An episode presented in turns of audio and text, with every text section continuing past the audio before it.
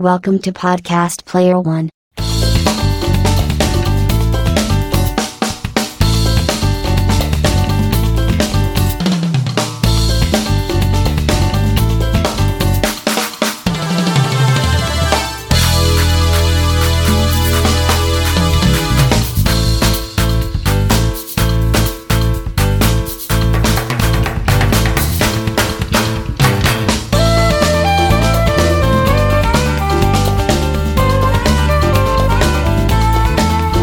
Saludos y bienvenidos a este decimosegundo episodio de Podcast Player One.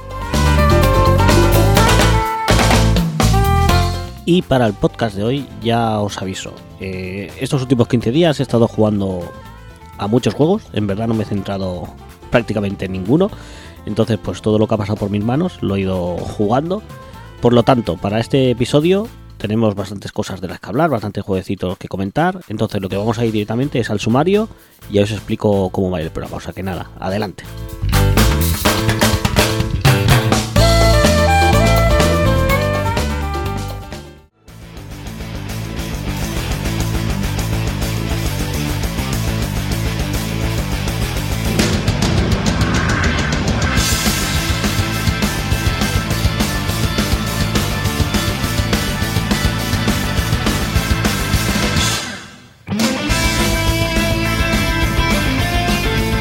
Pues nada, empezamos el podcast con un sumario que probablemente no sirva de nada. Porque he empezado a grabar y en verdad ahora estoy mirando y no sé si, si lo voy a hacer todo. Porque ya sé que me acabo enrollando y no quiero que se haga el podcast muy largo. Entonces, pues bueno. Yo os digo lo que tengo aquí puesto. Luego ya, si sale el podcast o no, pues ya lo iréis viendo. Pero en principio, eh, lo, lo, que sí que voy a hablar es la charleta, la seguro que, os hablo todo. Y lo dicho, que como esta, se, esto, bueno, esta semana, estos últimos 15 días he estado toqueteando un montón de juegos y un montón de historias, pues os quiero hablar un poquillo de todas, ¿no? Hay cosas más breves y otras cosas que sí que me voy a enrollar más. Entonces, sobre todo hay tres cositas más breves, que una de ellas es que os quiero hablar del Alex Kit y Miracle Wall DX, esta nueva versión de Alex Kit para para nuevas consolas, en este caso la versión de Switch. Que nada, lo he probado uno, un ratillo y os explicaré un poquito qué tal, impresiones mínimas. Os quiero hablar también, volver a hablar mejor dicho, de Vercade, de Vercade. Eh, no quiero ser pesado, voy a explicar un poquito solo unas experiencias que he tenido estos últimos 15 días. Algo breve también. Luego he recuperado, que por aquí yo creo en este época aún no he hablado nunca, eh, he vuelto a jugar a Cyberpunk 2077, que bueno, que con el lanzamiento del nuevo parche pues sería interesante volver a, entrar en, en, en, Cyberpunk y ver qué, qué, tal ha mejorado. También una cosita va a ser un comentario muy cortito. Y luego de las dos cosas que más he jugado estas dos últimas semanas, una de ellas, que no sé cómo he llegado a ello, pero pues mira, cosa, cosa de la vida, es Pinball FX3, que ya ves, que no miro ni cuándo salió Pinball FX3 pero habrá salido, yo que sé, hace años directamente. Y me ha dado, me ha dado por ahí por, por jugar a, los pinballs esta, esta semana. Y bueno, os hablaré un poquito de ello. Y claro, está también, pues, como no podía ser de otra manera, he caído también en las jarras del del ring.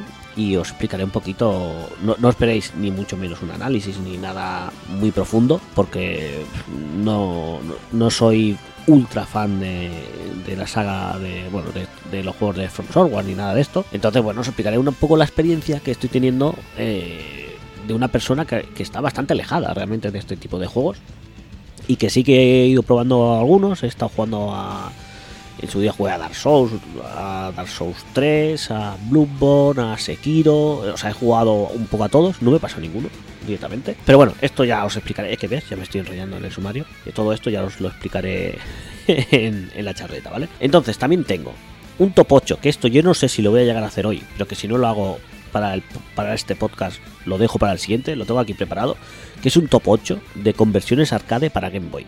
Más que nada porque con el recomendador que traigo esta semana me ha venido así a la mente el hacer este top 8 y lo tengo aquí preparado, pero no sé si lo haré. Depende de lo que me enrolle con la charleta, eh, lo meto aquí o no, porque ya os digo, como al final son varias cosas de las que os quiero hablar y al final pues me enrollo, pues por no hacer un podcast largo, pues si no lo dejo para el siguiente, ¿vale? Pero bueno, ahí queda, ahí queda el tema. Si lo comento, sí, y si no, pues no estará en el podcast.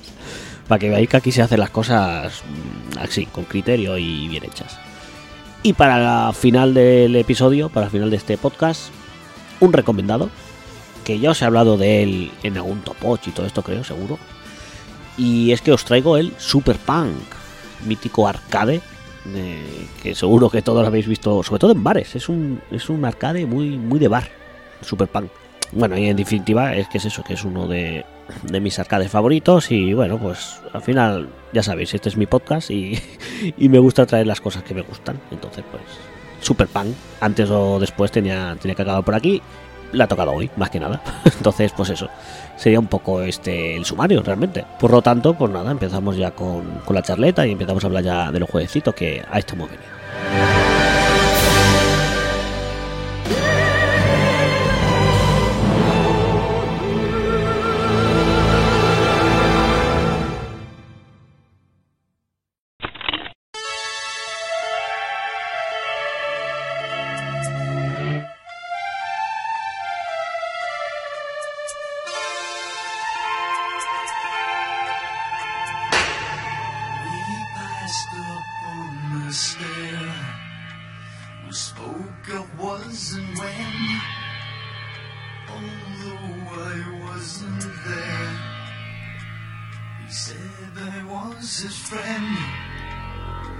Y para empezar, creo que os voy, a empezar hablando de, de Evercade, que creo que es más que nada para quitármelo de encima, porque no quiero ser hiper pesado. Pero realmente, ¿qué es eso? Es que es- le estoy dando bastante caña al Evercade VS en este caso.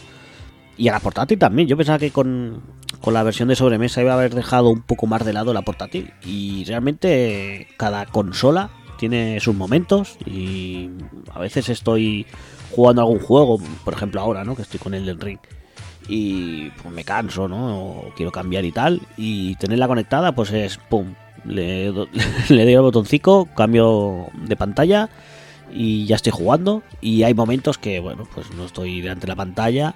Y yo, por ejemplo, cuando me voy a ir a dormir o algo, pues una partidita o algo con la portátil sí que sí que cae. O sea que al final las dos se, se, se congenian bastante bien ¿eh? entre ellas. Entonces, esta semana eh, lo que he probado, que no se me había dado, no me había dado por, probar, era el tema de los mandos USB. Ya os había dicho que la Uber Evercade VS eh, bueno, tiene su mando oficial, como que viene ya incluido en, en las dos versiones de que están a la venta. Pero aparte de este mando oficial, eh, también puedes conectar cualquier otro tipo de mando USB. No es 100% compatible con cualquier mando USB, pero sí que la gran mayoría de mandos USB funcionan. ¿no?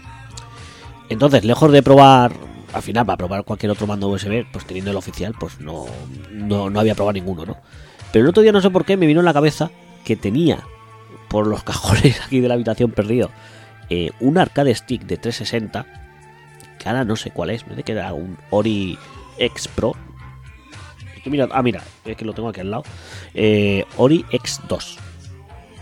Sí, sí. Eh, era un pad que tenía cuando le metía fuerte a Street Fighter 4 en 360, me acuerdo que me lo pillé para ello. Y lo tenía aquí con eh, entre los cajones y quise probarlo con la Evercade a ver si funcionaba. Y resulta que sí, que funciona perfectamente, que lo reconoce directamente a la primera, increíble. Eh, se pueden reasignar botones, en caso de que no te gusten cómo están configurados. Y pues nada, está probando pues jueguecillos así. Ya sabéis que ya os comenté que habían sacado ahora con la versión de sobremesa eh, una línea de juegos arcade. Entonces, pues eh, va, va perfecto, ¿no? Meterte aquí con, con, el, con un arcade stick a jugar estos juegos con versiones arcade. Pues la verdad que se disfruta mucho. Siempre las sensaciones, ¿no? De jugar con un arcade stick. Eh, pues son, son. Para mí son mejores que jugar con. Sobre todo, me refiero jugando a juegos arcade, ¿no? Eh, siempre se agradece, ¿no? Jugar con un, arcade stick. Este no es ex- excelente, ¿no? Eh, Tiene ya sus años y tiene su- sus fatigas encima. Pero lo dicho, cualquier juego arcade con, con un arcade stick, pues gana, gana enteros. Y he estado, pues eso, al final empecé a jugar a, a los cartuchillos esos que tengo de arcade y en eso he estado dándole. Que espero que a ver si se anuncian ya un cartucho más de, de versiones arcade de esta serie arcade para Evercade. Que bueno, tengo, tengo ganas, tengo ganas de, de seguir metiéndole caña y bueno, pues eso. no quería enrollarme mucho, pero deciros, era un como un dato, ¿no? De, de comentaros que incluso es eso, pues los arcade sticks sí, sí que funcionan en Evercade y a saber qué locura se pueden conectar a, a la, a la consolilla, ¿eh? Porque si este... Es que incluso yo este, este arcade stick en la Xbox Series S no ni me lo reconoce directamente. Y en cambio, pues mira, pues pues la Evercade sí, sí que lo hace, o sea que en este caso perfecto. Entonces nada, solo era un detallito, no me quiero enrollar ahora a explicar otra vez el tema de Evercade, que ya al final es que me hago muy pesado con el tema, o sea que nada. Entonces, por otro lado, he probado muy por encima, ya, ya os lo digo, el, el Alex Kit, el Alex Kit in a Miracle World de X. Eh, para empezar, eh, este juego me lo pillé de ofertilla, estaba. no sé cuánto salió originalmente, pero bueno, lo pusieron de ofertilla en Media Mark hace, hace poco. Y me lo, quería pillar en físico porque en digital sí que había estado oferta y había estado baratillo. Y lo podía haber pillado en, en digital si hubiera tenido muchas ganas de jugarlo. Pero creo que, que como mínimo la versión física del juego está muy, muy cuidada. Eh, la tengo ahora, ahora mismo en la mano. Y realmente me hace. Me da entre curiosidad y pena. Realmente. Que las portadas de, de, los juegos tengan que poner una, una anotación. ¿no? De, incluye manual. Ostras, es, a lo que hemos llegado, ¿no? Antes que venían los manuales ya de serie, ahora los juegos te indica que vienen manual, ¿no? Eh, Como si fuera una feature, una- no sé, increíble. Pues bueno, en este caso, esta edición física incluye un manual e incluye un llaverito. Que estas cositas siempre, siempre hacen gracia. Un llaverito de plastiquito, aquí, mira, esta es la bolsita. Un llaverito que de Alex Kidd y Miracle Wall. eh, un llaverito de plastiquito de este guay.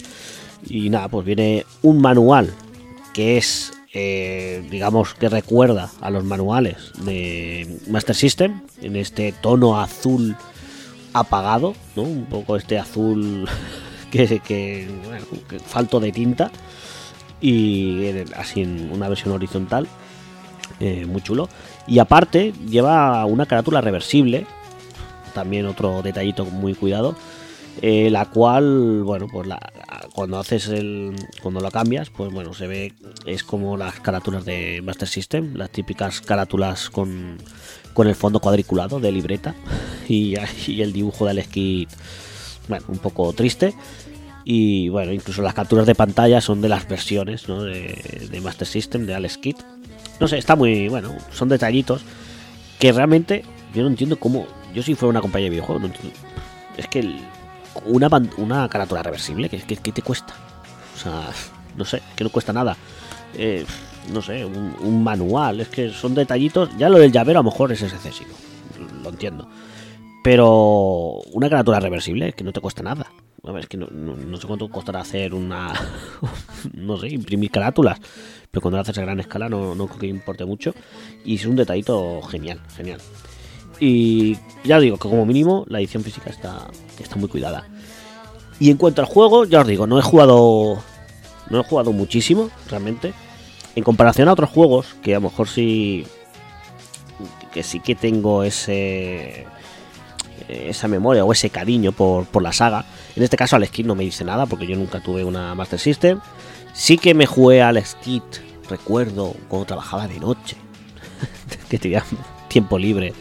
Eh, recuerdo un día coger con un emulador y pasarme el juego una noche y ya está. O sea, a base de save datas y tal.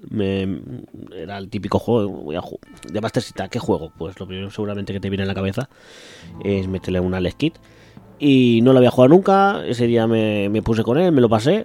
Y no recuerdo absolutamente nada de- del juego. Pero sí que recuerdo de pasarme Alex Kit. Y ya os digo, yo no le tengo ese cariño ni, ni nada, ¿no? Por, por el juego. Pero bueno, me hacía gracia tenerlo tenerlo en físico. Y aparte que hablamos de un remake hecho bueno, es un remake made in Spain no está hecho aquí en España. O sea que bueno pues otro detallito más para para pillarlo. Eh, entonces qué nos encontramos aquí pues nos encontramos el clásico Alex Kidd. Eso sí con un diseño y un aspecto visual renovado eso es un remake y la verdad que le sienta bastante bien. Yo creo que le han dado bastante en el clavo con, con, el tema del diseño. Me ha, gustado mucho.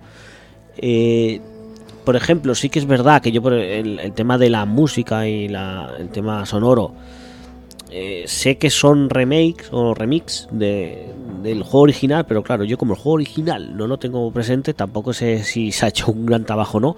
Sí que es verdad que la música, lo que he visto hasta ahora, pues está guay y le sienta bien. Eh, si realmente no supiera que es un juego, un remake de un juego clásico, pues pensaría que sería un indie lanzado en la actualidad, vamos. Sí que es verdad que el diseño de los niveles, pues es, es el que es. Es un juego de hace casi, cu- que son 35 años, creo. Y bueno, pues es hijo de su época. Lo que sí que me he dado cuenta es eh, este juego tiene el típico botón, ¿no? Que puedes intercambiar entre el aspecto visual antiguo, clásico y el, y el, ahora, ¿no? El, el remozado de ahora. Y me he dado cuenta, al menos es la sensación que me ha dado, que es, me es más fácil jugar con el modo clásico que con el modo actual. O sea, a lo mejor hay pantallas que me está costando porque es eso. Que hay niveles mm, muy. muy cabroncetes. Muy de saltos justos, tal. Enemigos muy cabroncetes, mal puestos. Bueno, ya os podéis imaginar. eh, juego de la época. Y en, su versión, en su modo clásico, me resulta más fácil que, que con el nuevo aspecto. No sé si es por el, el- sistema de colisión de daños o no sé por qué. Pero me ha dado esa sensación y bueno, no sensación, es que al final cuando me atascaba en un- una parte, lo que hacía era ponérmelo en la versión clásica, que es el mismo juego, es que además es la misma fase, no, no te quita nada, o sea, al final lo único que cambia es el aspecto visual. Y en ese caso me- podía seguir para adelante y no me ha pasado una vez, sino varias veces en el juego. No, no sé por qué, no sé qué... No, no, no, no lo sé decir, no, la verdad que no he buscado información del tema, si le pasa a más gente o solo a mí. Pero bueno, eh, un detalle curioso. No sé si a lo mejor estoy más acostumbrado a jugar a temas clásicos y ahí me apaño mejor. O bueno, no sé. Pero bueno, la verdad que así aún no me pasa el juego ni nada. Pero bueno, a, ra- a grandes rasgos deciros que me parece una- un buen remake, hecho desde el cariño, con muchos detallitos. Que yo, sin ser fan de Alex Kidd, ni de Master System, ni nada, eh, me parece muy, muy guay. O sea, que entiendo que alguien que de pequeñajo hubiera metido horas a este juego, entiendo que es un, un imprescindible. Yo la verdad que me lo, me lo pillaría de cabeza. La verdad que está muy cuidado el, esta entrega y creo que es una, una buena compra. Aparte, a lo mejor ya no está la oferta tal y como yo la conseguí, pero es un juego que es baratito y ya os digo, con, hecho de cariño, con detallitos desde la edición física hasta el propio juego dentro del juego. Incluso tiene, tiene la opción de cambiar. Esto ya lo había visto yo en. Creo que en, en, en Blasphemous, ¿vale? que también pasaba. Y es que podías cambiar el tema de los alimentos que puedes comprar, ¿no? O adquirir o conseguir. Y en este caso puedes poner, pues, cambiar pues, las frutas y todo esto por, por ejemplo, por la tortilla de patatas, que me hace mucha gracia. En Blasphemous también pasaba algo así, ¿no? que también podías cambiar el tema de, los alimentos que aparecían en, el juego. Nada, curiosidades, curiosidades que tiene el juego. Y, pero bueno, que ahí está, ¿no? Que me refiero a, estos detallitos, ¿no? Que, que se nota el cariño que tienen con el juego. O sea, que, que guay.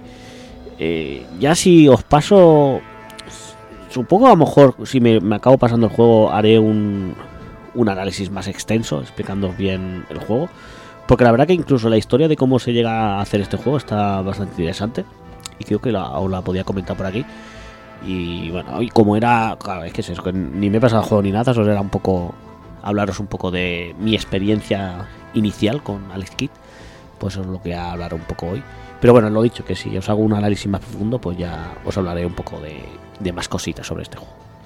Y bien, el otro apunte cortito del que os quiero hablar eh, es del tema, bueno, de, de, que he vuelto a Cyberpunk. He vuelto a Cyberpunk 2077. Ya os digo, no sé si eh, lo comenté por aquí en su día. Yo a Cyberpunk 2077 lo jugué. Debo ser de los pocos en el mundo. lo empecé a jugar en, en Stadia. Me pillé la ofertilla esa de, de que si pillabas Cyberpunk 2077 te, regalaban el Chromecast y el mando para jugar en Stadia. Creo que era una buena oferta y la verdad que le sacaba bastante partido. Y la verdad que me lo empecé a jugar ahí. Y fue un privilegiado por lo que veo. Porque en su momento era un juego que, mientras que en otros sitios ya sabéis, digamos que no iba muy fino. En cambio en Stadia tengo que reconocer que no tuve muchas muchas historias. Sobre todo en tema gráfico y todo esto, la verdad que me iba perfecto, se veía genial. No sé si lo he comentado una vez, pero a mí Stadia es una tecnología que me gusta bastante y que todas las veces que lo he probado me ha funcionado bien o muy bien. Realmente yo con Stadia estoy bastante contento. Luego ya me refiero sobre todo al tema eh, infraestructura. Luego ya todo lo que son decisiones ah, más fuera de lo que es el propio videojuego o cómo se juega, pues entonces eso ya puede ser un poco más criticable. Pero una vez que te pones a jugar un juego en Stadia, la verdad que está muy bien. La verdad que me gusta más, por ejemplo, que, la, que el Xcloud. La verdad que funciona bastante, bastante mejor que Xcloud, Stadia.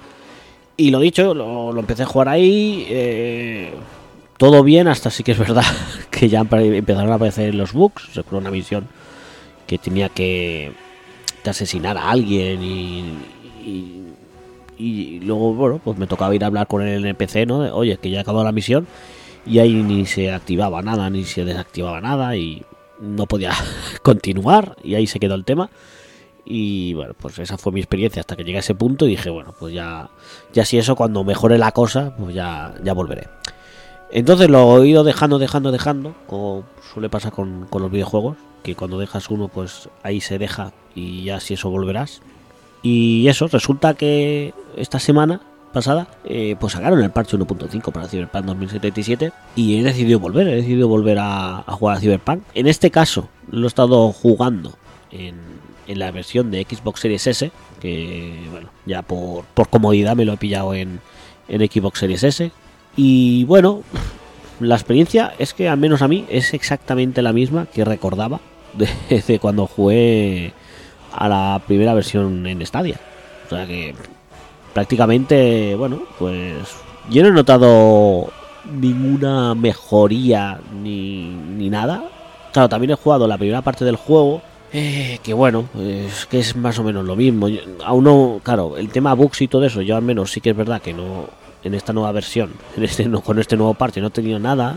Entonces, bueno, no sé si luego más para adelante me, me contaré algo. La verdad que no, no tengo ni idea. Uno de los problemas, claro está, es que a día de hoy no voy a meterme fuerte en Cyberpunk 2077, me voy a meter en otros fregados. Y claro, lo que sí que os recomiendo es que a día de hoy el juego está súper barato de precio, lo podéis encontrar por 15 euros prácticamente en cualquier lado, eh, de segunda mano me refiero, y incluso nuevo a lo mejor por 20, 25, es que está súper tirado de precio. Os ha bajado mucho el precio y ah, si tenéis que si tenéis ese puntillo de que queréis probarlo y estabais esperando, eh, creo que este sería el momento. Tampoco es que si lo dejáis ya para más adelante es que no, no lo vais a jugar nunca, realmente.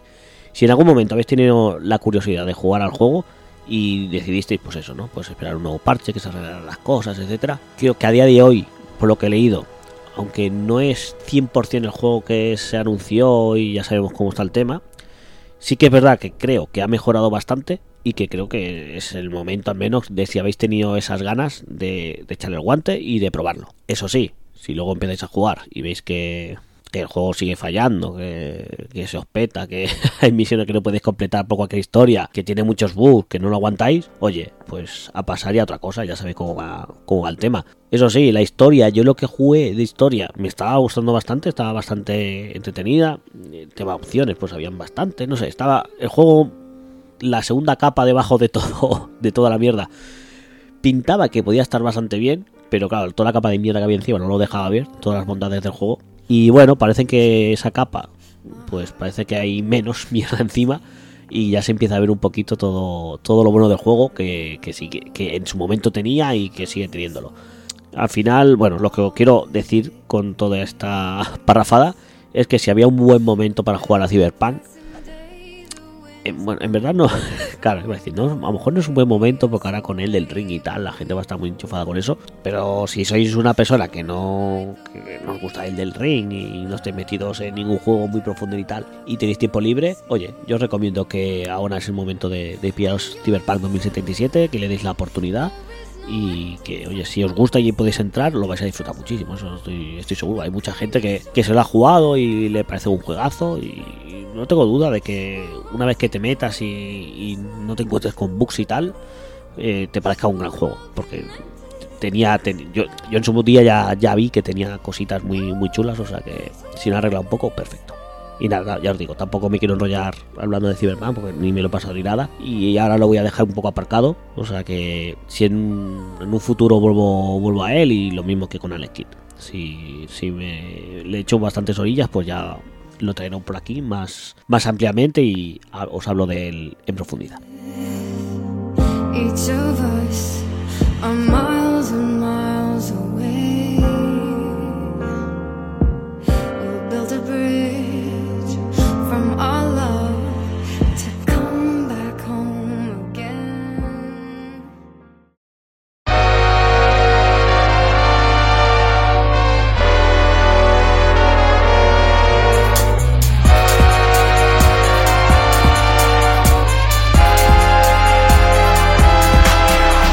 Y bien, ahora sí que os voy a empezar a hablar de uno de los juegos que sí que he estado jugando más activamente estas dos últimas semanas. Y el primero que le empecé a dar bastante fuerte fue este Pinball FX3. Que es que aún no entiendo ni cómo, cómo llegué a él, ni por qué me ha dado por, por jugarlo. Sé que después del último programa que hice ese top 8 de, de spin-off de Pokémon y hablé del Pokémon Pinball, ya os dije que. Ya, bueno, ya, creo que yo lo comenté en ese episodio. Es que nunca me acuerdo de lo que os digo o lo que no, macho. Es que es increíble. Pero bueno, si no lo dije, que creo que sí, eh, a mí los juegos de pinball pues son juegos que he ido jugando ¿no? a, a lo largo del tiempo. No tengo un pinball en casa, la verdad que me gustaría bastante. Pero bueno, me conformo con, con jugar a, a los videojuegos ¿no? de, de pinball. Y los que sí que me gustan sobre todo son los que son basados en mesas reales. En este caso, mi mesa favorita, tanto física como en videojuegos, siempre ha sido la de Medieval Madness de Williams, más que nada, porque es al pinball que, que más he jugado en físico, ¿no? en verdad. Y ahí sí que me conozco por todos los truquillos, ¿no? Donde mete la bola, cuando, por qué rampa que hacen en cada momento y tal. Eh, por eso me gusta, ¿no? Porque la conozco bien y sé lo que tengo que hacer en cada momento y tal, ¿no? Entonces siempre que hay un juego donde está esa mesa, me, me la acabo, me la acabo pillando y tal. Y ahora hacía bastante tiempo que no, que no jugaba juegos de pinball. Y ya os digo, me- se me cruzó, creo que entrando en foros y tal, después de lo de las semanas pasadas grabando el podcast, y vi lo del pinball y dije, ostras, mira, la verdad que tengo ganas de, de volver a darle a un juego de pinball. Voy a ver, voy a ver qué tal este FX3. Y resulta que en Switch, es que coincidió todo, ¿eh? es que coincidió todo. Resulta que como estaban de oferta, estaban ofertas, no sé de qué, por qué eran en febrero las ofertas de Switch, no sé, eh, Nintendo hace las ofertas cuando le da la gana. En definitiva, eh, resulta, el juego base, el FX, Pinball FX3, eh, la descarga es gratuita, es un juego gratuito, en el cual tú tienes que comprarte los packs de mesas aparte, ¿no? Creo que cada semana, a lo mejor, puede- eh, la verdad que no lo mira mucho, ¿eh? pero creo que puedes ir jugando a diferentes mesas gratuitamente o que inclu- incluso vivir alguna mesa gratuita. Pero luego ya las mesas más guays y todo eso, pues lo típico, ¿no? Pues las tienes que comprar normalmente en packs, ¿no? Entonces, creo que los packs, os lo digo de memoria, eh, packs de 3 o 4 mesas, creo que son 9 euros cada pack. Luego os comento que lleva.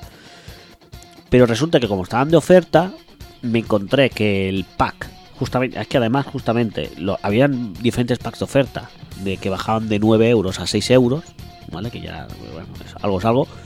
Pero además el pack donde venía la mesa de Medieval Madness estaba a 3 euros. Entonces dije, esta es la mía, me bajo el pack, me lo pillo y, a disfrutarlo.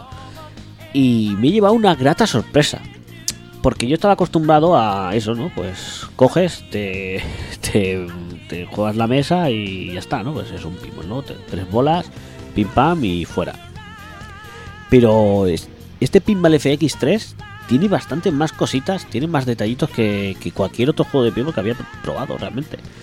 Eh, sí que podemos jugar a un pinball clásico de tus tres bolas a sacar la máxima puntuación, eso ahí está. Pero es que aparte añaden bastantes, bastantes cosas. Por un lado, claro está, y lo lógico, es el tema de las tablas online, ¿no? El tema de las puntuaciones online, eso no, no puede faltar en un juego así. Que tengo que decir que es que esta comunidad de FX3, os voy a decir FX3, no para no decir Pinball FX3, eh, es bastante activa porque mm, el juego creo diría que salió en 2017, 2018, hace un montón de tiempo que salió FX3. O casi 5 años prácticamente. Y en Switch, a día de hoy, por ejemplo, también entiendo que la mesa de Mineral Madness, no sé, yo diría que es de- seguramente de las que más juega la gente. No, no- no estoy muy metido, pero prácticamente seguro que es de las mesas más famosas y de las que más juega la gente. Eh, por ejemplo, en las puntuaciones semanales había bastante gente jugando. No sé si tiene crossplay y las puntuaciones eh, están entre. Porque es- este juego está en, todas las plataformas: PC, en, Steam, lo tenemos en Xbox, en PlayStation, en cualquier lado lo vais, lo vais a tener, ¿vale?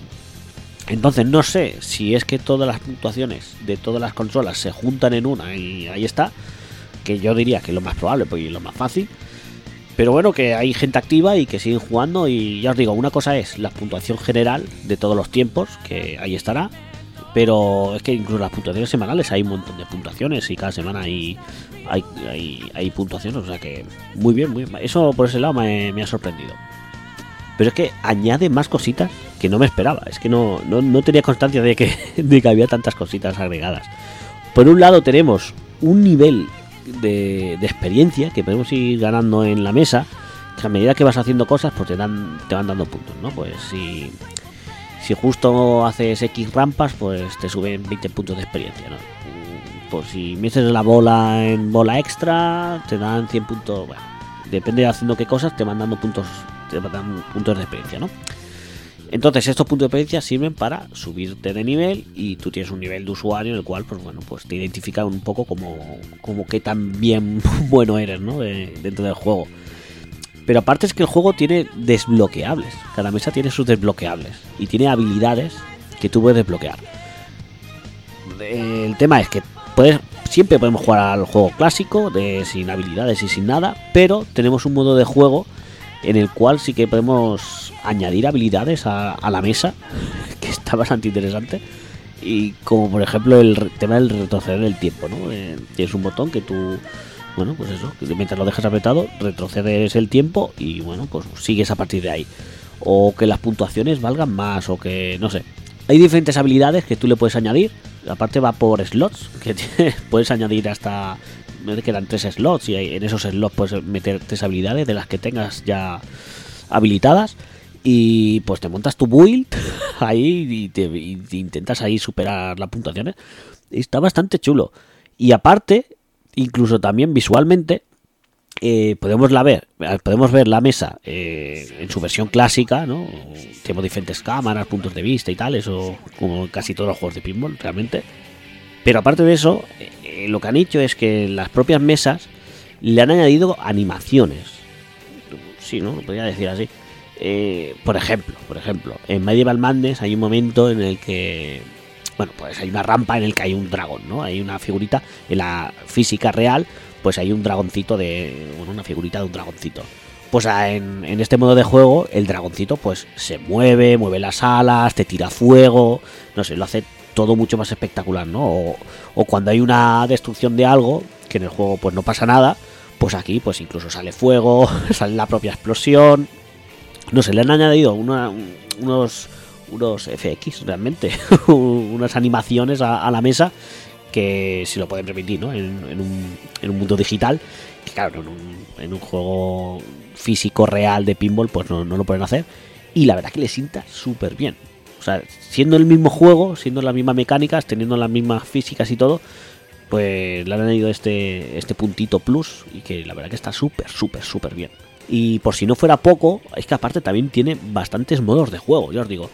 Tenemos el modo de juego clásico, tenemos el modo este con habilidades que tú puedes activar, tenemos habilidades pasivas, que no lo he dicho, y habilidades activas como lo del retroceder en el tiempo, que, que está bastante chulo.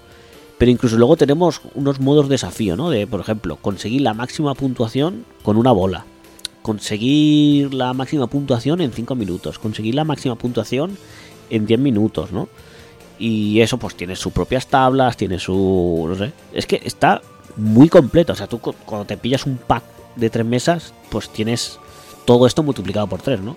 Y la verdad que ma- masterizar una mesa como Medieval Madness el picarte, el ir sacando más puntuación, el no sé, es que al final todos los juegos que tienen una tabla de puntuación son un pique, son un pique y te engancha rápidamente.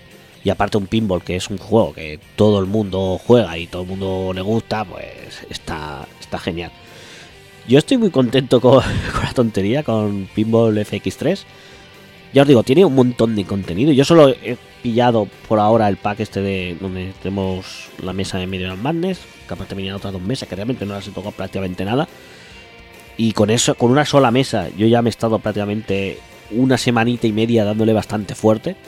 Eh, si os metéis a, a jugar a diferentes mesas, ya no, ya no tengo nada. Aparte, está guay porque es eso, en este FX3 tenemos las mesas reales, por ejemplo, de Williams, tengo muchas mesas que han existido en realidad, pero aparte también tienen la opción de comprar mesas creadas para el juego, que ya pueden, hay de Bethesda y algunas, que había una mesa de Doom, de, de Fallout, de- habían mesas de Portal, no sé, habían relacionadas con videojuegos alguna cosita, habían eh, creo que mesas de Jurassic Park, que no, de que no me refiero a la original física real que existe, sino una versión de Jurassic Park eh, digital que no se han creado para, para este juego. Creo, eh, que tampoco, ahora a lo mejor me estoy tirando un poco por ahí, pero bueno, que sí que hay mesas creadas específicamente para el juego y mesas reales que han existido, que también la verdad que tienen mucha cantidad de, de- mesas. Y por cierto, un apartado que no he comentado, hablando ahora de las mesas, es la recreación que tienen y el cariño que, han tenido a, a reproducir ¿no? en, digital todas esas mesas reales. Y me recuerda bastante a este aspecto a, a juegos como Gran Turismo o Forza, Forza Motor- Motorsport. Eh, ese cariño que tienen por los propios coches, ¿no? Que siempre te ponen pues algún dato, el cómo está cuidado, cómo se presentan. Pues aquí todo esto lo tenemos pues del- un poco del mismo estilo, ¿no? Eh, tenemos una presentación cuando accedes a la mesa, ¿no? Que, con un pequeño texto donde te, te da una pequeña información sobre la mesa, unidades incluso vendidas. Eh, bueno, te explican un poco la, la historia y, la temática de la mesa y luego el detalle que tiene la, bueno, a la hora de jugar, ¿no? La verdad que está súper bien recreada. El tema de las físicas, pues ya en este, en este apartado yo creo que ya se ha mejorado suficiente como para, para no poder exigirle más. Al final, la recreación de una, de una bola en una mesa, yo creo que ya, ya se ha llegado prácticamente yo creo que a la perfección. No, no es nada difícil, creo yo, a día de hoy, cuando se simulan muchas otras cosas más complicadas en, en diferentes juegos. Y ya la verdad que, perfecto. Yo ya no puedo pedir más a un juego de pinball en, que juego en una, en una televisión, en una pantalla. Y el siguiente paso sería, pues, ver una reproducción en 3D, que yo me imagino que habrá una, alguna historia por ahí de, para jugar en realidad virtual a, a pinballs y tal, o a esos pinballs digitales, ¿no? Como que parecen reales, que la gente se monta en sus casas, que con dos pantallas y bueno, la verdad que está hay métodos muy chulos de, de recrear pinballs. Pero bueno, a lo que me refiero, que en FX3, o sea, pinball FX3, eh, todo ese detalle y ese mimo pues está perfectamente recreado y cuando juguemos a una mesa pues dentro de las posibilidades que da jugar como bien digo en una pantalla creo que está bastante bien incluso cuando aparece ¿no? la mesa cuando la eliges pues estás ahí como en un entorno como en un bar ¿no? el típico bar de con el pinball o local no sé está bien está bien muy, muy, muy bien y no en ese aspecto jugable no dentro de que las mecánicas de un pinball es bastante sencillo pues todo correcto por lo tanto, mm, decir que prácticamente yo creo que es el juego de pinball más completo que he jugado de siempre. Había tenido de juegos de pinball, realmente he jugado a bastantes desde cuando se, se sacaban los juegos de pinball. Antes se vendían los juegos de pinball de una sola mesa, ¿no? Me acuerdo Pro Pinball de web y, no sé, o, muchos habéis jugado al pinball de, de, Windows y tal lo, lo habitual antes era te daban una mesa, te lo comprabas y, y te viciabas y tal. Y aquí, pues bueno, aparte de tener todas las mesas que quieras, eh, todas las posibilidades, todos los niveles, todo, todos los desbloqueables, no sé. Muy completo, que para la gente que le guste, pues entiendo que esa comunidad, ¿no? Se haya, yo creo que se habrán juntado todos en Pinball FX3. Aparte estuve leyendo incluso que la gente que había comprado mesas en FX2, porque claro, si es FX3, eso es que había un FX2, pues directamente pues podías traspasar las compras y seguir jugando en FX3. O sea que en ese apartado incluso la comunidad está bien tratada por lo que veo. Y veo que van sacando cosillas con el tiempo, o sea que muy contento. Va a ser uno de estos juegos que voy a tener siempre instalados. Y bueno, que cuando esté que no sepa qué jugar o quiera des- desintoxicarme de algún juego, pues siempre le puedo echar unas partidillas al pinball que siempre, siempre gusta.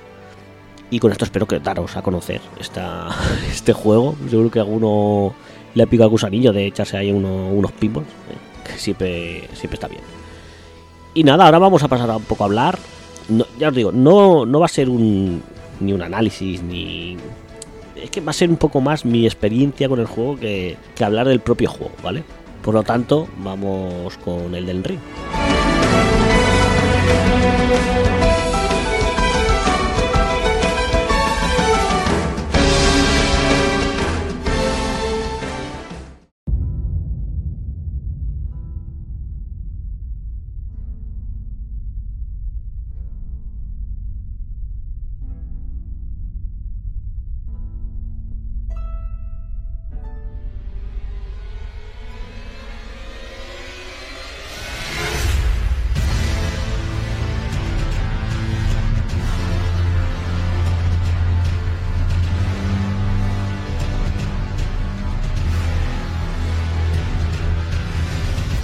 Supongo ya que a día de hoy muchos de vosotros ya, ya habéis estado jugando al del ring, ya estaréis ahí metidos profundamente en el juego.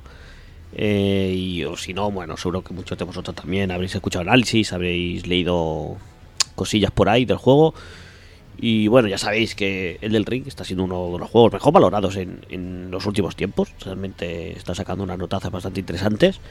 Y como os decía, esto no va a ser un análisis ni nada muy técnico, sino que más que nada, sobre todo quiero explicaros un poco cómo, cómo llego yo a Elden Ring y qué sensaciones podéis tener si sois una persona como yo, que realmente ha jugado algún... Yo, por ejemplo, ya os he comentado, he, jugado a diferentes juegos de los Souls, he jugado a Dark Souls, a Dark Souls 3, he jugado a Bloodborne, he jugado a Sekiro, he jugado, aparte, juegos del estilo, he jugado a Nioh, o sea que más o menos he toqueteado cositas de- del estilo, pero realmente no me he acabado viciando, enganchando a ninguno de ellos. A lo mejor Dark Souls el primero y Sekiro también, la verdad que son de los que he jugado los que más me han gustado pero no soy un ultra fan que se pasa el juego 20 veces ni nada. O sea, yo soy bastante light en este aspecto, en este tipo de juegos. Eh, sobre todo por el tema del tiempo, no, no suelo jugar estos juegos por, por falta de tiempo y por querer por querer jugar a muchas cosas. Y en cuanto veo que se me está alargando ya el interés me pierde y ya busco otro juego y tal. Entonces pues bueno estos juegos eh, siempre me han costado bastante entrar. Pero en este caso parece que los planetas se han alineado y bueno pues ha sido el momento en el que el que he decidido entrar un poquito más fuerte que de lo normal. Y os explico. Eh, por un lado deciros que yo por ejemplo juego mucho hype o mucha ansia por la salida no tenía. La verdad que ya os digo como no he sido nunca ultra fan de, de estas sagas pues bueno sí que miraba de rojillo un poco cómo iba a ir la salida y tal pero bueno, tampoco le hacía mucho caso. No era no iba a ser una compra de igual precisamente el tema ya cambia cuando empieza a ver pues las notas que yo creo que eso le pasa a mucha gente que empiezas a ver las notas y tal, y ya cuando ves que empiezas a, dar 10 de todo el mundo, empiezas a ver ya los primeros análisis, ves que la gente lo pone bien, sobre todo que no que haya gente que lo ponga bien, porque hay gente que ya de por sí sabe que te lo van a poner bien, sino que más o menos globalmente todo el mundo habla bien del juego, y eso es bastante significativo. Y sobre todo cuando empiezas a leer que bueno es una podría ser una buena puerta de, de entrada, que es bastante más amable con los jugadores de cara a esas primero, a esos primeros contactos con el juego, bueno, te va te vas animando, ¿no? Yo al menos me veía me veía un poco fuera de todo este mundo Dark Souls y creo que el del Ring es esa puerta que me permite entrar a, a este a esta saga y a este a este mundo. Pero claro, realmente eh, estamos a las mismas. A, a mí, por ejemplo, esto con Dark Souls también me pasó un poquito. de ver que la gente habla bien del juego, que está muy chulo, no sé qué, notas buenas, te animas a comprarlo, pero me podía pasar como en otros juegos de este estilo, ¿no? Que comentaba, que al final, pues por la falta de tiempo y tal, pues no lo dejaba un poco de lado. Pero resulta que aquí viene, muchas veces lo he comentado aquí en el podcast, que sobre todo los videojuegos hay que encontrar el momento donde, donde jugar, ¿no? No es lo mismo jugar a, por lo dicho, en Dark Souls, cuando no tienes nada que hacer y tal, que cuando estás con cuatro juegos a la vez, pues no te vas a poner aparte a jugar un Dark Souls, por ejemplo, ¿no? El tema es que justamente la semana que viene, o sea, para la semana del 7, eh, yo cojo vacaciones. de la casualidad que cojo vacaciones. Entonces, entre que vi que las notas estaban siendo muy positivas, que con los chanchullos de Xbox, estos de comprarlos en, en, stores extranjeras y tal, el juego salía bastante tiradillo de precio. Y que iba a tener vacaciones y me iba a poder esforzar y, ponerme en serio con el juego, pues decidí dar el paso y meterme profundamente en lo que sería el Ring. Y bueno, y en eso estoy, realmente. Ya os digo, estos días no he estado jugando muy fuerte, porque bueno, yo o sea, llevo jugando un par de días, tres, y bueno, supongo que la parte fuerte empezará ya de cara a, como bien digo, a cuando empiecen las vacaciones. Pero bueno, mis primeras horas ya le, ya le he metido y yo creo que con eso os puedo explicar un poquito cómo, cómo, cómo me he metido en, Dark Souls y, mis primeras impresiones. Ya os digo, sobre todo a nivel jugador novato, por así decirlo. Entonces, de primeras, eh, ya el primer lío que hemos tenido ya es el tema de elegir personaje. Eso seguramente es más. Seguramente cuando empiecen las vacaciones voy a empezar de cero. Porque esta primera partida me la estoy tomando como un primer contacto, como un como conocer un poco dónde me estoy metiendo. Y supongo que acabará siendo así. Porque, bueno, por ahora voy avanzando en el juego y tal. Pero ahora estoy explorando el mundo. Pero realmente quiero probar. Como no quiero leer eso, como no quiero leer análisis, ni, o sea, guías y todo esto de qué, cuál es el mejor personaje y tal, lo que supongo que voy a hacer al final es eh, probar al principio con varios personajes que pueden que me gusten un poco y a partir de ahí ya, ya tiras para adelante. Eh, sé que la elección de personajes no es tan importante como en otros juegos, sino que al final el, elijas ese personaje que elijas o la clase que elijas eh, luego al final la puedes enfocar hacia donde quieras y ya está. Pero, eh, bueno, me apetece empezar con un personaje, porque el, me he cogido el prisionero, creo que era, que se llamaba y no me acaba de convencer mucho, sobre todo la madre principal y tal, no sé. Entonces, bueno, quiero probar diferentes clases y por ahora, por ahora voy a seguir jugando, pero bueno, ya cuando empiece mi partida seria, seria, supongo que, que empezaré de cero y, y probaré. Pero bueno, os digo, la primera ya paranoia es la de elegir qué clase quieres ser, porque realmente hay bastantes clases, no sé si son 10 clases. Y ya os digo que como, como novato tampoco sabes cuál es mejor ni cuál se va a adaptar mejor a tus a, tus habilidades o a tus gustos. Al final lo coges un poco por lo que ves visualmente, por el aspecto que más te gusta y las armas cuáles son las que llevan, pues al final lo que lo que te haga decantar por un personaje u otro, por una clase u otra. Pero bueno, eh, ya os digo, al final lo que voy a hacer es probar diferentes clases, con la que más me gusta es con la que empezaré. Pero bueno, todo con eso, llevo ya unas horas echadas, ya lo mejor, no sé, siete horas a lo mejor, no sé, la verdad que le he metido, para el poco tiempo que he tenido, le he metido bastante. Pero bueno, una vez que ya tenéis la clase elegida y todo, en mi caso, pues ya empezamos a jugar y bueno, ya empiezas a morir directamente, en lo que tiene. Y entonces ya empiezas a pensar, no sé si he hecho bien en meterme en esto o no. Pero bueno, te sueltan ahí en el mundo abierto una vez que pasas una primera zona de tutorial, que por cierto me ha gustado mucho cómo está metida, cómo está metido el tema del, tutorial, eh, que realmente te lo puedes saltar fácilmente y ya está. Pero bueno, a poco que seas un poco curioso, eh, te haces el tutorial y está, está muy bien pensado, está muy bien pensado como ya los que juguéis ya, ya lo veréis como, cómo te hacen el tema del tutorial. Pero bueno, cuando estás en el mundo abierto, ya digo, es. La primera sensación es que estás abrumado, ¿no? De lo que digo, que es todo muy grande, no sabes a dónde ir, no sabes qué hacer. Entonces, pues empiezas a ir a explorar. Ya os digo, estáis hablando con una persona, bueno, estáis escuchando a una persona que, que con estas cosas agobia mucho. No, no soy de jugar mucho a, a mundos abiertos por esto mismo, porque a mí me gustan más un poco los juegos más lineales, que me digan hacia dónde tengo que ir y a partir de ahí ya, ya hago. Por ejemplo, es que por ejemplo el, el- el Zelda Breath of the Wild sí que es verdad que es un mundo abierto, pero te dicen, mira, el- la meta es esta, tienes que ir aquí.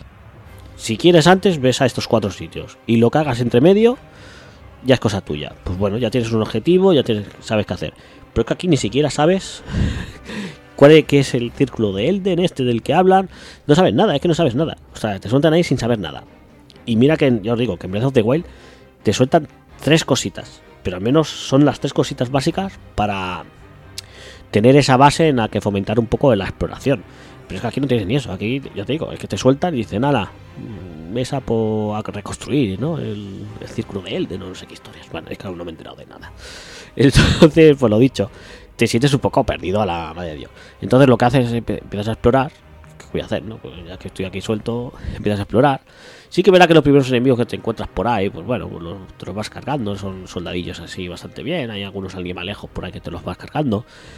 Pero realmente hay cosas que no saben ni, ni qué son, ni para qué sirven, ¿no? Eso es típico, ¿no? De, de los Souls. Es que tampoco os estoy explicando nada, nada nuevo. Pero sobre todo, eh, una vez que parece que encuentras ya el camino, es a lo que quiero llegar, y te encuentras al primer enemigo tocho, ¿vale? Por ejemplo, eh, has explorado bastante, total, y llegas a un punto en el que ya intuyes que ese es el camino, bueno, más que intuir, ah, sabes que ese es el camino por el que ir, pero eso, te encuentras a un jefe, a un enemigo, ¿no? Que ya te está, te está dando pal pelo.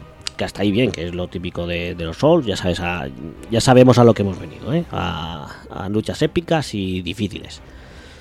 En otros Dark Souls podría ser que estuvieras ahí, pues nada, al final ¿qué harías? Pues ir probando y probando, y probando por diferentes métodos, como mucho volver hacia sobre tus pasos, y volver hacia adelante y ver a ver qué, qué hacemos, ¿no? Aquí lo bueno que tiene es que yo, por ejemplo, ahora mismo estoy con un enemigo que no me lo estoy cargando ni, ni un poco. Entonces, ¿qué hago? Pues cojo, me teletransporto a otro a otra hoguera, que aquí son- las gracias, porque aquí uno de los de los temas es que te puedes transportar a cualquier hoguera, antes denominada hoguera de los Souls, ahora gracias. Eh, te puedes transportar en cualquier momento, coges el mapa y dices, me quiero ir a esta hoguera. Y coges y te vas. Automáticamente apareces en, en la hoguera que, que has elegido, en la gracia que has elegido. Entonces, pues como el mapa es tan grande y tienes tantas cosas que hacer, pues dices, bueno, pues mira, si no me cargo a este, pues ya volveré. Ahora me voy a otro punto y voy haciendo cosas. Y eso, esa posibilidad de, no atascarte y de seguir conociendo y seguir explorando y de seguir al final divirtiéndote, porque si al final una parte no te la sabes hacer, pero tienes otras 200 en las que seguir haciendo cosillas, pues hace que la frustración que podías sentir en otros juegos de, de esta saga, pues no sea. No se note tanto. La verdad que en ese aspecto creo que está muy bien. Aunque tengo que decir que ya os digo, a mí no es una de las cosas que, que me preocupara de los Souls, no es algo con lo que no pudiera lidiar. Es más, me gustaba ese reto de enfrentarme a un enemigo, de saber que ese enemigo lo puedo matar porque es lo que me toca ahora. El juego está diseñado para eso, para, para decirme, has llegado aquí, más o menos el nivel de personaje es el que tienes que tener, porque por eso estás aquí. Ahora lo que tienes que sa- aprender es a eliminar este enemigo. Y eso aquí queda un poco más difuso, ¿no? Porque al final hay momentos que dices, ¿me tocará ahora estar aquí? ¿O me he equivocado de camino y no es el momento, ¿no? Aquí tienes esa duda. Pero bueno, eh, ante la duda, ¿qué haces? Pues te vas a otro sitio. y así estamos, explorando, explorando el mundo. Y eso es lo que hace. Ahora al final, lo que tienes es- son muchos puntos abiertos, ¿no? De bueno, como por aquí no puedo, me voy para otro y tal.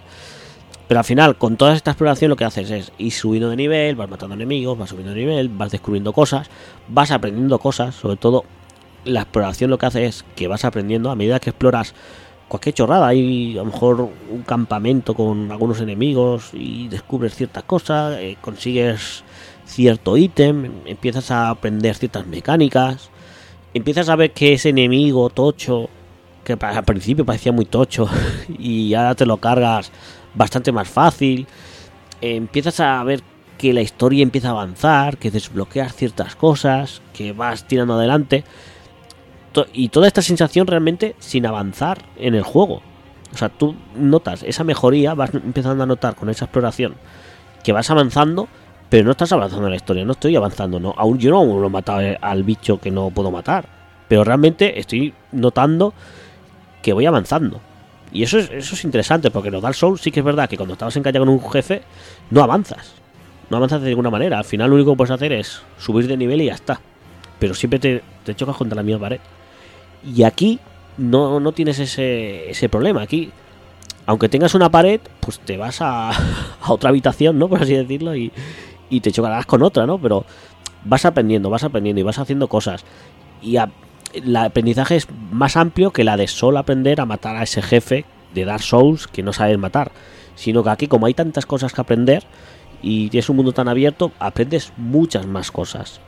Y creo que eso es el punto, ¿no? El, el avanzar, aunque no estés avanzando, que, que más me está gustando. Que aunque no, digamos que no avanzo en la historia, porque tal, sigue ese jefe ahí que no puedo matar, eh, estoy aprendiendo muchas otras cosas por otros lados, que seguramente muchas de ellas me acaben, me acaben funcionando, ¿no? De cara a ese o a, futuros momentos de- en, la historia. Entonces, bueno, en esas estoy, en eh, que estoy explorando, estoy, pues eso, eh, descubriendo mundo, familiarizándome con, con todo, con todas estas cosas nuevas. Y la verdad que me lo estoy pasando bastante bien. Es un juego, yo diría que sí que sí que es accesible, ¿no? De cara, es más, no es accesible, sino que es más amable, es lo, que decíamos, que te dan tantas opciones al final que que está guay, que, que para alguien que a lo mejor con otros agobiara, ¿no? Sobre todo, entiendo que la barrera está de, de que te maten una y otra vez eh, de los souls eh, un enemigo y que tengas que probarlo 50, 60 veces, eh, eche para atrás a mucha gente. Y en este caso, si tienes el chip de que aunque te atasques, puedes hacer muchas más cosas, creo que ese es el chip que a mucha gente le puede, le puede gustar o al menos hacer que no deje el juego de, de primeras. Pero igualmente no creo que sea un juego para todo el mundo. Creo que este juego es para gente que le interese la saga o que mínimamente le haya entrado un poco de cosilla a la hora de jugar. Creo que sí que es un buen juego para entrar, para toda esta gente. Pero para el público general, por ejemplo, que juega a un, a un Far Cry, tú lo metes aquí y se va a emparanoiar porque no sabe mm, qué hacer nada. ¿No? El, típico jugador de GTA o ¿no? de mundos abiertos y tal. Esto no, aunque sea un mundo abierto, no es, no es ese tipo de mundo abierto. No, no es el típico mundo de hacer misiones secundarias y ya está. No sé, es difícil, es difícil. Si, ya os digo, al final es un juego que a, a quien le haya hecho tilín un poco la saga, le va a gustar, le va a gustar, a mínimo. O sea, a mínimo que te guste eh, este tipo de juegos, creo que es una, un buen acercamiento para, para meterte en él. Y en cambio, lo dicho, no sé, yo para el público, público general, me cuesta verlo, pero yo qué sé, la final se ha convertido el Ring en una moda y ya sabéis cómo va el tema de las modas, que al final cuando algo está de moda da igual, o sea, sé que mucha gente se lo comprará y no se lo va a pasar y echará sus 10 horas y ahí, ahí se va a quedar, pero bueno, yo, yo de vosotros sí que le daría la oportunidad, le daría la oportunidad, ya, ya os digo, yo era una persona que no ni tenía hype por el juego ni nada, pero realmente sí que le estoy viendo cosas muy interesantes al juego, muy, muy chulas. Y la verdad que, que contento por ahora. Yo lo estoy jugando, ya, lo he dicho, en, en Xbox Series S. En mi caso, mm, me funciona bien. Yo juego en modo, en modo rendimiento, que por ahí pone que va a 30 FPS, creo. No sé, a, a mí me va, me va bien, no. Yo diría que en verdad que parece que vaya más. No sé, no tengo ni idea, no tengo ni idea. No le echo de menos en cuanto a tema técnico nada, realmente al juego. Sí que sé que, que han sacado un parche para PlayStation 5 y PC por el tema de, no sé, que si habían bugs o fallos. La verdad que no tengo ni idea. Pero yo, al menos en mi versión, está el juego perfecto. O sea, no sé. Tampoco es una, una bicha gorda gráficamente, pero, pero muy bien. Y ya os digo, muy contento. Para alguien que estaba un poco. No estaba metido, sino que estaba un poco al lado de la saga. Que los iba rozando un poquillo por ahí. La verdad que me está gustando. Y ya os digo, estas vacaciones va a ser el juego al que, al que le dé fuerte. O al menos esa es mi intención. Y veremos, veremos qué tal, qué tal avanza la cosa.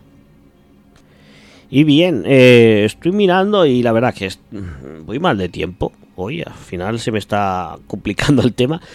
Y al final lo que voy a hacer es, voy a pasar al recomendados. Dejamos el top 8 de, de conversiones arcade para Game Boy para el próximo programa. Eh, queda ahí prometido, os lo traeré. Eh, y lo que voy a hacer es pasar directamente al recomendados, porque al final se me está echando el tiempo encima hoy. Se me está alargando la cosa. El programa a lo mejor no queda muy largo, pero a mí se me está alargando el programa. Y nada, vamos a pasar al recomendados, que ya os digo, es un juego que le tengo también, como a todos, al final lo que os traigo por aquí ya sabéis, que le tengo mucho cariño y tal, y que ya os he hablado una vez. Y os hablo de Super Punk.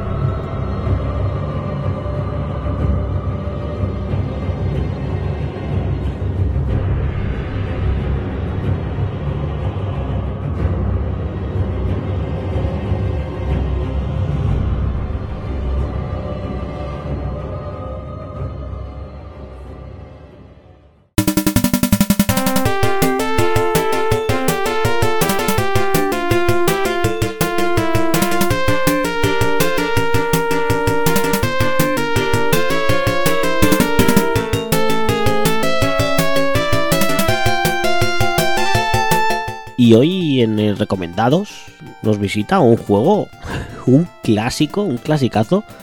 Iba a decir de los recreativos, en España al menos, pero yo creo que es más el típico juego de bar.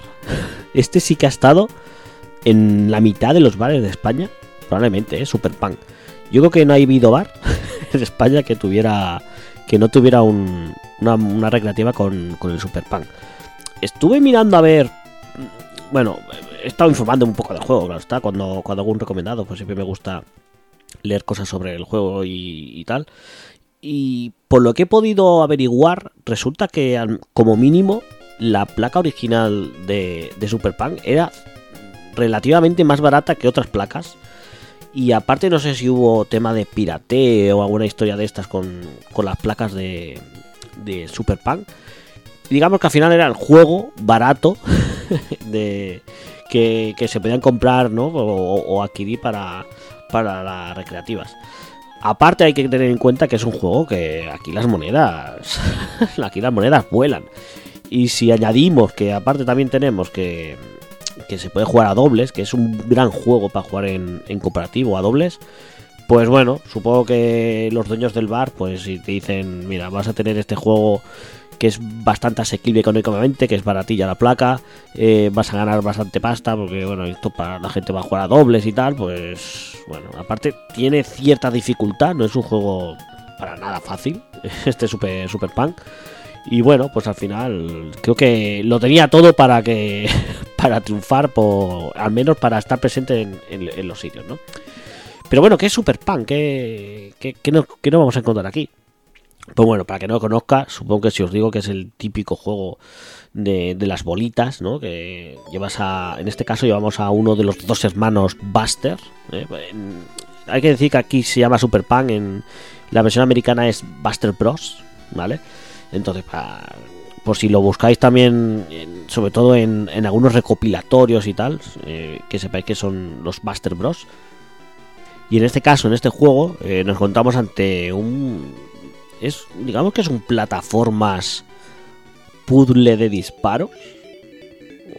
Sí, ¿no? Un plataforma puzzle arcade de disparos, ¿no? Sí, yo diría que sería la, la, definición un poco. En el cual, pues, tenemos unas pelotitas en la pantalla que van rebotando a través de toda la pantalla. Y nosotros con, con un disparo, tenemos una pistola con diferentes armas que ahora veremos, pues tenemos que acabar con, con esas bolas. Eh, estas pelotillas, que en verdad son alienígenas que han venido a, a invadir el, el mundo, eh, sí, la historia es un poco así. Hay que decir que en, la, en el Punk Adventure se llamaba, ¿no? El, juego que ha salido ahora para, para la nueva generación. Ahí sí que te lo explican un poquito mejor todo este tema. Incluso tienes bosses finales que son extraterrestres y tal, que salen de las pelotitas. Tiene un poco más de sentido. Pero claro, en este primer juego no tiene ningún sentido. pero bueno, eh, ahí queda la cosa.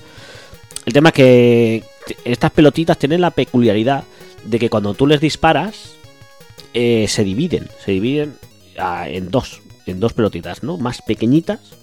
Y esas dos pelotitas a su vez, pues también se dividen en pelotitas más pequeñitas.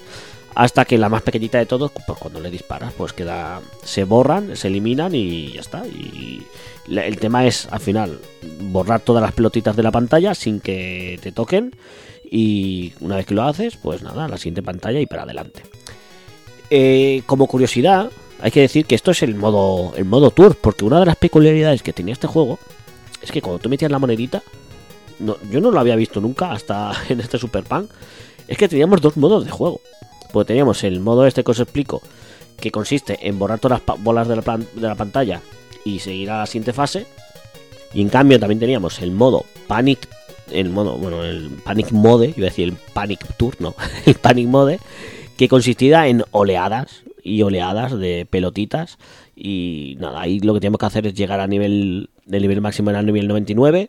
Y bueno, hasta entonces pues te iban apareciendo pelotitas y tú lo que tienes que hacer es aguantar en esa, en esa pantalla hasta que hasta que las pelotitas pues desaparecieran. O sea, te iban tirando y cuando desaparecía una pues te tiraban otra. Y antes de que se te la cargaras ya te estaban tirando la siguiente. Y así vas haciendo. Eh, pero bueno, vamos a centrarnos primero en el modo en el modo tour, que es donde está un poco la, la chicha del juego. Y supongo que es al final el modo en el que la gran mayoría de la gente jugaba. Y lo dicho, en este modo tour tenemos 40 niveles divididos por países, que en este caso primero va por continentes. Eh, tenemos en Asia, tenemos Hong Kong, la isla de Java, eh, la ruta de la seda, eh, Himalayas, Istambul, luego pasamos a Europa con Alemania, Venecia, pasamos por España, eh, luego Francia e Inglaterra, y luego ya nos vamos a América, donde pues pasamos por Canadá, pasamos por el salvaje oeste, pasamos por las ruinas mayas, por Brasil y por el Caribe. O sea que realmente es una vuelta al mundo de lo más, de lo más completa, ¿eh? pasamos por, por todos lados. Entonces tenemos que cada eh, país, que sería un nivel, está dividido en tres fases, ¿no? que serían eh, la mañana, tarde y la noche. Hay alguna excepción, no, siempre en todos los países hay mañana, tarde y noche, a lo mejor hay países con solo noche o solo tarde y solo noche, o bueno, mm, va un poco así. Pero bueno, en general, eh, cada, nivel, cada ciudad está dividida, cada país está dividido en, tres fases. Y con eso nos da el total de esas 40 fases que tendremos que sortear, ¿no? Sobre todo sortear, porque aquí otra cosa no, pero tenemos que esquivar todas las bolas por todos lados y acabar con, con todas las pelotitas durante esas 40 fases. Para ello, pues tenemos nuestras armas. ¿Y cuáles son las armas que disponemos para cargarnos estas pelotillas? De primeras, al empezar la fase, vamos a disponer del arpón simple. ¿vale? Un arpón, un, arma, la clásica arma de, de Super la cual cuando disparamos, pues bueno, si cualquier pelotita impacta tanto en la punta, no hace falta que sea con la punta, sino con la propia cuerda que sujeta el arpón hasta que llega a la parte superior de la pantalla. Son, ah, no lo he dicho, pero son todas estas fases son fases de sin scroll, o sea que es una fase cerrada, un, un cuadrado, como si fuera un- una foto. Aparte, siempre os comentaba antes el tema de los países donde estábamos. Lo que se ve es una imagen estática de, un punto característico del país donde nos encontramos. Y es una, digamos que es una habitación cerrada donde las pelotas rebotan por todas las paredes, ¿no? Aparte de las paredes, de todos los objetos que hay por el escenario. Entonces, el arpón lo que hace es disparar hacia arriba. Entonces, cuando llega arriba, desaparece el arpón y puedes volver a disparar. Entonces, si cualquier pelotita toca el arpón o su cuerda, pues explota y ya se divide o desaparece si está en su versión más, más pequeña la pelotita. Luego tenemos, que yo para mí es la mejor arma del juego. Bueno, yo creo que la más... Sí, para mí es la mejor arma en verdad. Que es el arpón doble. Que efectivamente es lo mismo que el arpón, pero puedes disparar dos arpones simultáneos. Que la verdad que está bastante, bastante, bastante chulo. Eh, para mí sí que es la mejor arma, aunque depende de las fases. Que ya os digo que esto es un poco. Ahora mismo, o sea, podría parecer que es, tal y como lo explico, es un juego de, de habilidad más que de puzzle. Pero sí que es verdad que hay diferentes pantallas donde dependes mucho de qué armas estás utilizando. Y a lo mejor hay pantallas en que, por ejemplo, el arpón doble no es la mejor opción. ¿No? Sino que a lo mejor una de las próximas armas que, de las que os hablaré, ¿no? Pero bueno, al final el arpón doble es eso, que tienes la posibilidad de, de, disparar dos veces a la vez eh, el tema del arpón. Luego tenemos el denominado gancho de poder, que no sé por qué se llama gancho de poder, pero bueno, al final es el mismo arpón, pero con un gancho, el cual cuando llegas a la parte superior de la pantalla, el de ese disparo, lo que hace es que se queda en la pantalla, todo, o sea, se queda fijo la cuerda donde hayas disparado, y eso que hace que te imposibilita el, el disparar un siguiente objeto hasta que ese, ese- esa cuerda desaparece. Entonces está bien, por ejemplo, para sitios estrechitos, pero realmente para, para fases donde estás bastante abierto es, es una historia. No, no, no es, no es asequible el tema del, de, ese, de ese gancho de poder, ¿no? que, que se denomina. La verdad que para mí es la peor arma, pero es lo que digo, que hay fases en las que a lo mejor sí que es, es interesante recurrir a ella para, bueno, pues para zonas estrechitas donde puedes ir pegando el, este arpón la- al techo y que te puedes esconder, por así decirlo, y esperar que las pelotitas pues impacten contra él y poner otra otra trampilla, ¿no? Que sería este arpón. Y luego está eh, la metralleta. Que sí que es verdad que si estás bien posicionado y tal, te puedes fulir una pantalla ah, en, nada. Porque lo que hace esta metralleta es disparar en un. Tienes. O sea, dispara cuatro disparos. Pero que en un arco. ¿no? Digamos que son 45 grados, ¿no? Sobre ti, entonces, pues bueno, tienes bastante. Cubre bastante y puedes cargarte directamente una bola grande. Si empiezas a spamear ahí el botón, pues te lo puedes cargar. El problema es que ni siquiera rompe los muros esta, esta arma, esta metralleta. Y bueno, eh, te puedes perder diferentes objetos, algunas vidas. Si tienes esa arma, pues a lo mejor no la puedes conseguir. Y aparte ya os digo que para sitios estrechitos donde hay muchas pelotitas se hace difícil, se hace difícil meterte con la metralleta y, sobrevivir. Pero bueno, eh, ya os digo, es muchas de estas armas, las armas que os he comentado, cada arma tiene su momento realmente en el juego, pero la gracia está que, con, por ejemplo, con el arpón doble es muy, es muy versátil y sirve para casi cualquier momento del juego. En cambio, las otras armas sí que es verdad que mejoran, que pueden ir mejor en ciertos puntos, pero eh, es que el arpón doble es muy versátil y es al final para mí la mejor arma del, del juego.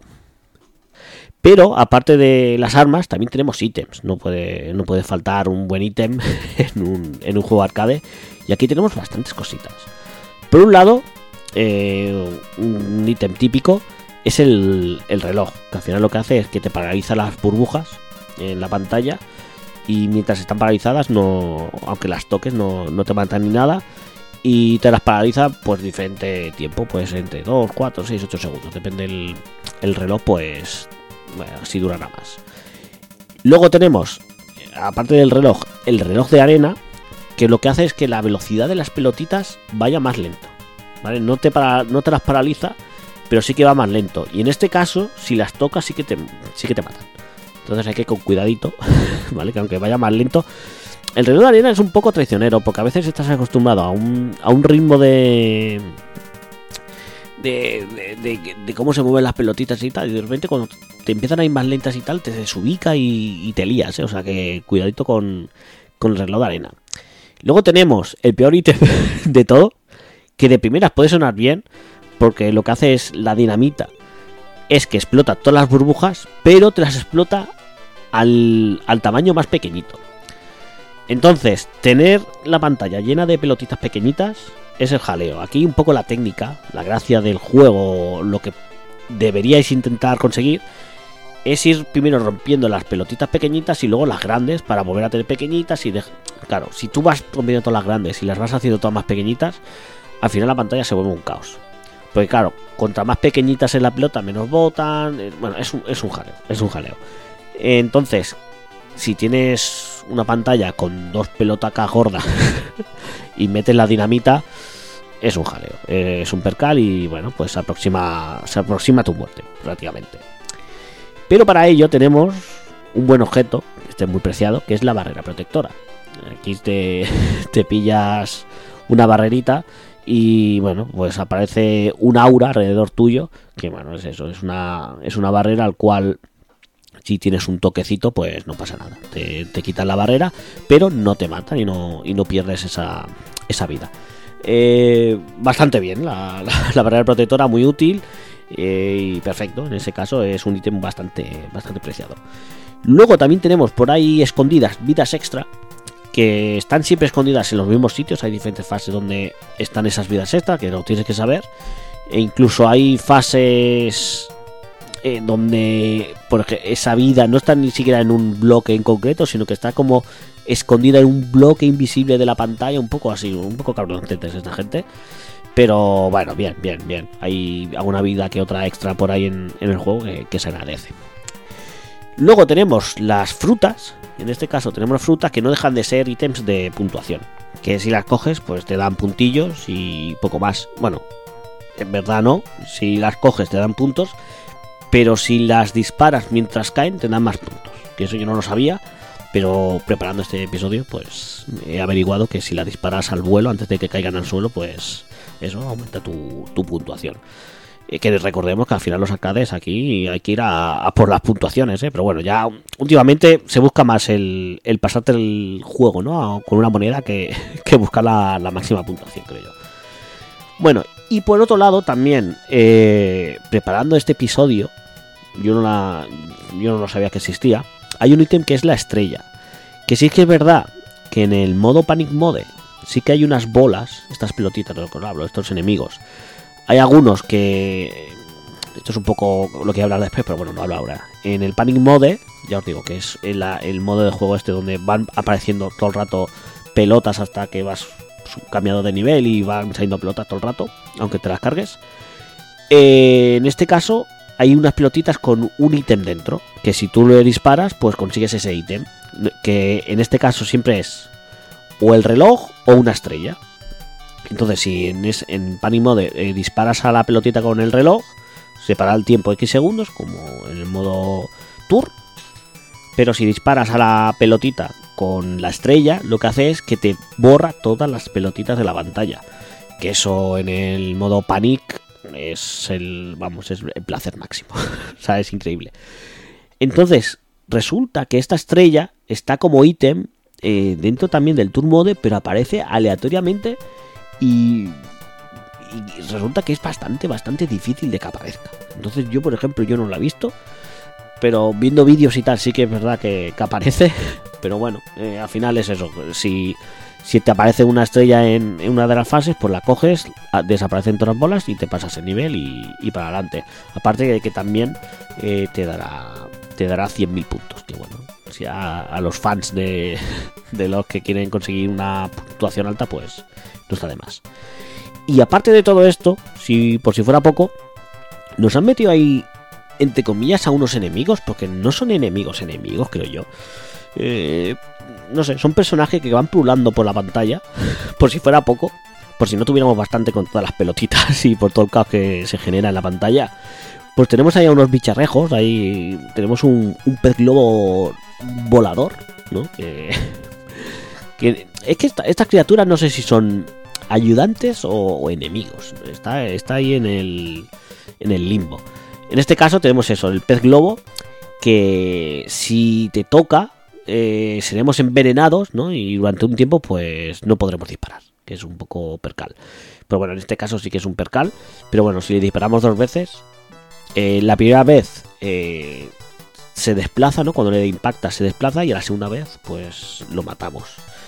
Luego tendremos los pájaros voladores que aparecen atravesando la pantalla, de, bueno, iba a decir de izquierda a derecha, bueno, da igual, por donde aparezcan, que van un poco a la suya, porque aparecen, ya os digo, en, en fila, ¿no? Los cinco, los cinco pájaros, uno detrás del otro, y lo mismo, si te toca, pues te dejan envenenado y no, y no puedes disparar durante un tiempo.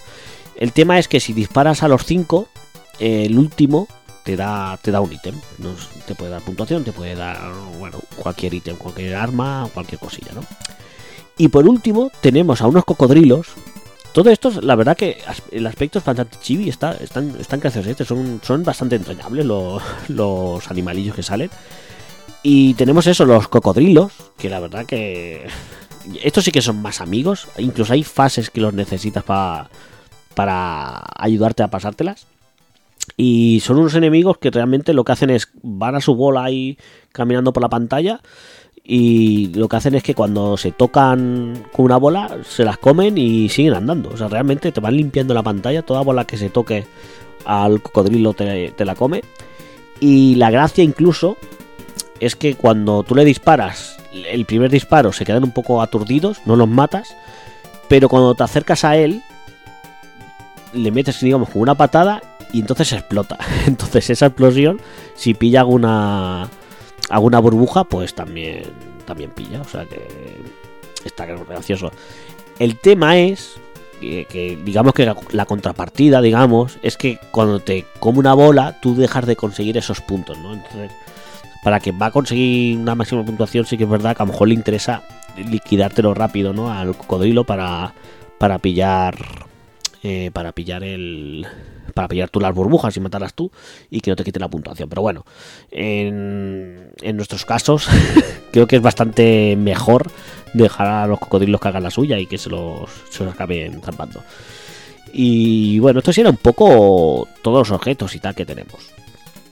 Eh, luego aparte, eh, ya os digo, esto es un juego, eh, al menos el Tour Mode, que es bastante puzzle porque lo- los personajes, estos hermanos Buster, no tienen la capacidad ni siquiera de saltar, que es bastante triste, ¿vale? Te estás enfrentando ahí contra alienígenas y no, no eres capaz ni de saltar.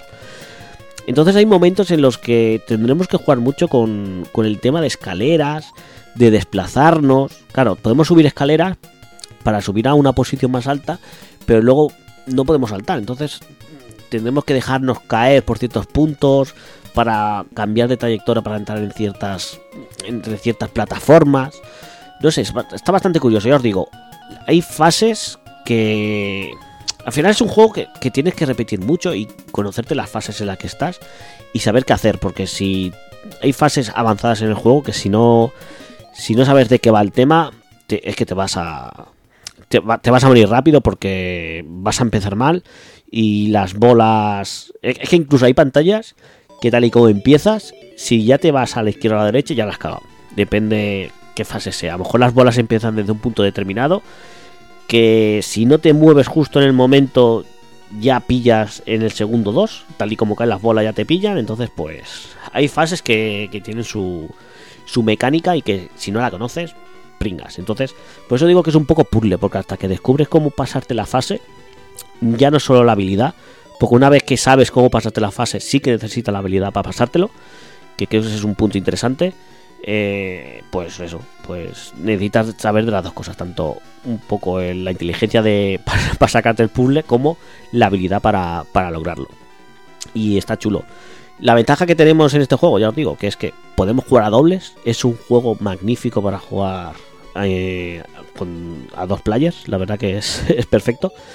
Y es un cooperativo muy chulo. Sí que es verdad que te puede putar un poco el, el jugar a dos, ¿no? Porque te pueden venir pelotas. Depende cómo, o que alguien te coja la dinamita en el momento que no toca. Pero la verdad que, claro, jugando a dobles, el juego es bastante más sencillo. claro está. Pero está guay, está guay. Es un juego muy divertido. Yo recuerdo que casi siempre jugaba a dobles cuando jugaba a esta recreativa. Siempre. Sí, siempre que podía, siempre jugaba a dobles, era bastante más divertido. Y le tengo, ya os digo, yo no tengo mucho, mucho cariño. Es una de las recreativas que más dinero le he metido, sé, pero 100%. Y realmente no han sacado muchas versiones, o no se puede conseguir en muchas versiones eh, a día de hoy. Yo, por ejemplo, la única versión que tengo de este juego eh, en digital, sí, en digital. Ostras, digo que sí, pero ahora no estoy seguro. Yo, por ejemplo, tengo la versión de en PSP en un Capcom Puzzle Collection que sacaron para PSP, donde hay la Buster Collection, que vienen los diferentes Pong, hay Pong, Punk, ¿vale? El Punk, el, el primer Punk, el, el Super Punk y el Punk 3, no sé si viene alguno más, realmente solo juego, solo juego al Super Punk. Y luego sé que para PlayStation 1 también salió una Buster Collection, que ahí también vienen todos. Y la mítica versión, la, la que en su día salió, que era la de Super Nintendo, ¿no? Pues también bastante bastante bien llevada, aunque tenía de- detallitos como que no podías jugar a dobles, que eso era era bastante triste no poder jugar a dobles al Super en Super Nintendo. Luego te venía también el tema de las de las canciones y la banda sonora que fue cambiada, que tampoco. A ver, a mí la banda sonora de Super Pan no me parece la gran cosa, realmente no, no me apasiona mucho. Es más, por ejemplo, aquí nunca he metido una canción de, de Super Pan, exceptuando hoy. No me parecen melodías. o sea, las tienes en el recuerdo porque las he escuchado mil veces, pero no por, por ser buenas, sino por, por haberlas escuchado mil veces. Y comentar también el tema que ya lo he comentado un poco antes, pues el tema de, de los fondos, ¿no? Que, salen todos esos esos esos monumentos y esas postales de cada de cada país, ¿no? Un poco, bueno, las zonas más famosillas de, de cada país y alguna imagen así. La verdad que está bastante bien. La verdad que es un juego divertido, es un juego realmente que si una vez que sabes cómo jugártelo y lo conoces, no dura más de media hora. A lo mejor mm, 40 minutos si tardan más o 25 si tardan menos. Yo creo que por ahí irá la cosa. Y es un juego que ya os digo, que al final seguro que todo, todos habéis jugado. Que es eso, que tenemos dos modos de juego, que no he entrado mucho en, en el modo, en el Panic Mode. Pero bueno, que realmente, si una vez que consigues ya pasarte bien el, el modo tour, pues tienes también ese reto, ¿no? De, de intentar llegar a los 99 niveles del, del modo Panic. Y bueno, es un juego bastante completo para la sencillez que teníamos en aquella época. Creo que está bastante divertido, creo que es original, creo que era sobre todo eso, muy divertido jugar a dobles. Y que es por eso que, que quería traerlo por aquí y que seguro que muchos de vosotros habéis disfrutado y, y que os gusta. O sea que creo que es un buen juego siempre que, tengáis la oportunidad de, que le metáis mano. Al menos echáis unas monedillas. Seguro que os remontáis a la época rápidamente. Y esto sería un poco el recomendador de hoy. Creo que. Creo que hoy entre el, el pinball y tal y esto, yo creo que os, he- metido. os he metido bastantes cositas para, para jugar esta quincena. O sea que probarlas todas. Y nada, sin más, vamos directamente a, a la despedida.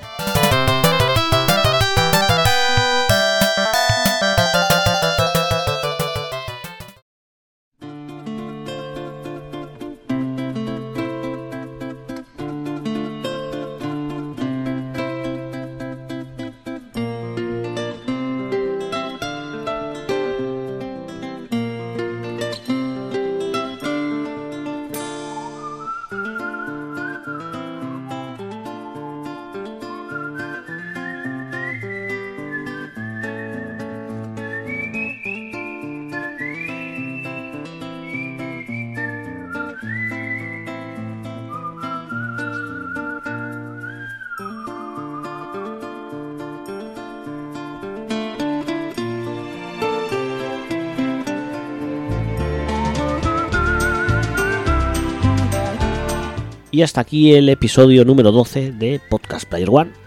Eh, recordaros a todos que tenéis el Telegram para, para que os paséis. Buscáis Podcast Player One en Telegram, ahí estará el grupillo, que últimamente estamos hablando bastante.